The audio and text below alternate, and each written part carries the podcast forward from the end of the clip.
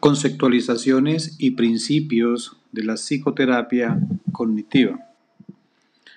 La psicoterapia cognitiva es estructurada y de resolución de problemas donde se integran la intervención clínica directa del problema que utiliza procedimientos cognitivos, comportamentales y experienciales para modificar fallas en el procesamiento de la información en distintos trastornos psicológicos. Dentro de las conceptualizaciones de la terapia cognitiva, esta propone que todas las perturbaciones psicológicas tienen en común una distorsión del pensamiento que influye en el estado de ánimo y en la conducta de los pacientes.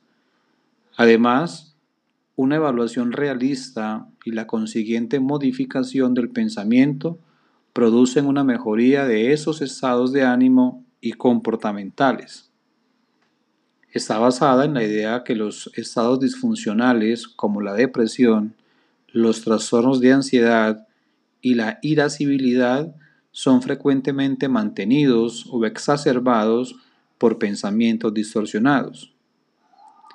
El papel del terapeuta es ayudar a los pacientes a reconocer sus estilos idiosincrásicos de pensamiento y modificarlos mediante la aplicación de la evidencia y la lógica. De acuerdo a Mahoney 1977, los organismos humanos responden en principio a las representaciones de su ambiente más que al ambiente mismo. Los principios de la terapia cognitiva apuntan a que ésta se fundamenta en una conceptualización cognitiva del paciente y de sus problemas enfatiza la colaboración estrecha con el paciente. Está relacionada con planear y alcanzar objetivos y resolver problemas concretos. Es educativa, tiene como objetivo enseñar al paciente a ser su propio terapeuta y pone énfasis en la prevención y en las recaídas. Destaca tanto el presente más que el pasado. Las sesiones son estructuradas aunque flexibles. Se sirve de una cantidad de técnicas para cambiar el sistema de procesamiento de información de los pacientes.